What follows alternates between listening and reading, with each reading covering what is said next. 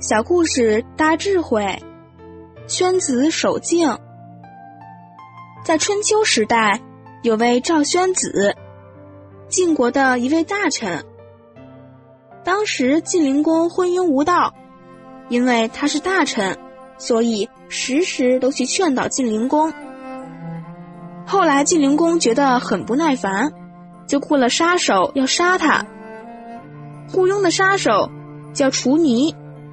到了赵宣子的门口，看到赵宣子还没有上朝，但是已经穿得整整齐齐，在那里稍微休息打盹儿。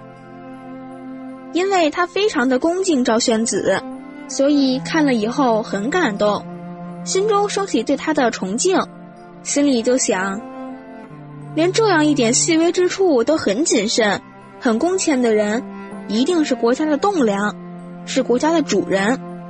假如把他杀了，我就对不起国家。